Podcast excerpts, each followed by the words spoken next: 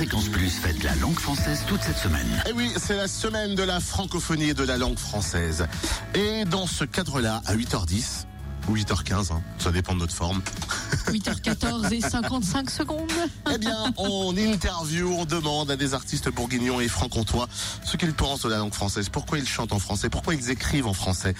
On va parler de Lucas, vous l'avez croisé dans la région de l'Oise, vous avez peut-être euh, bah, suivi son aventure aussi sur euh, Nouvelle Star.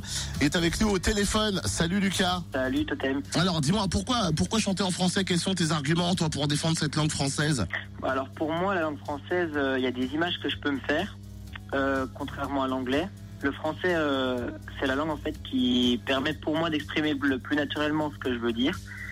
Et alors qu'en anglais, bah, j'ai l'impression de me cacher derrière euh, derrière la langue que je connais moins et du coup, bah, le texte il est moins important et du coup, j'arrive j'arrive moins à rentrer dans le dans le personnage de la chanson quoi. Et toi, généralement, est-ce que tu écris tes, tes, tes chansons ou alors euh, c'est encore compliqué pour toi d'écrire? Euh, oui, soit j'écris euh, tout seul mes chansons ou soit euh, je me fais aider quoi pour ouais, pour en écrire. Et quels sont les artistes français que tu, que tu préfères, toi? Alors, euh, en fait, j'en ai pas vraiment des. Enfin, j'ai pas de préférence. Je suis ouvert à, à, peu tous, en fait, à tous les les univers qu'ils proposent.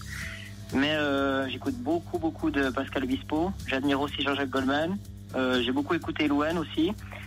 Euh, sans oublier Lilian Renault, que j'écoute aussi régulièrement suite à la sortie de son album Le bruit de l'aube.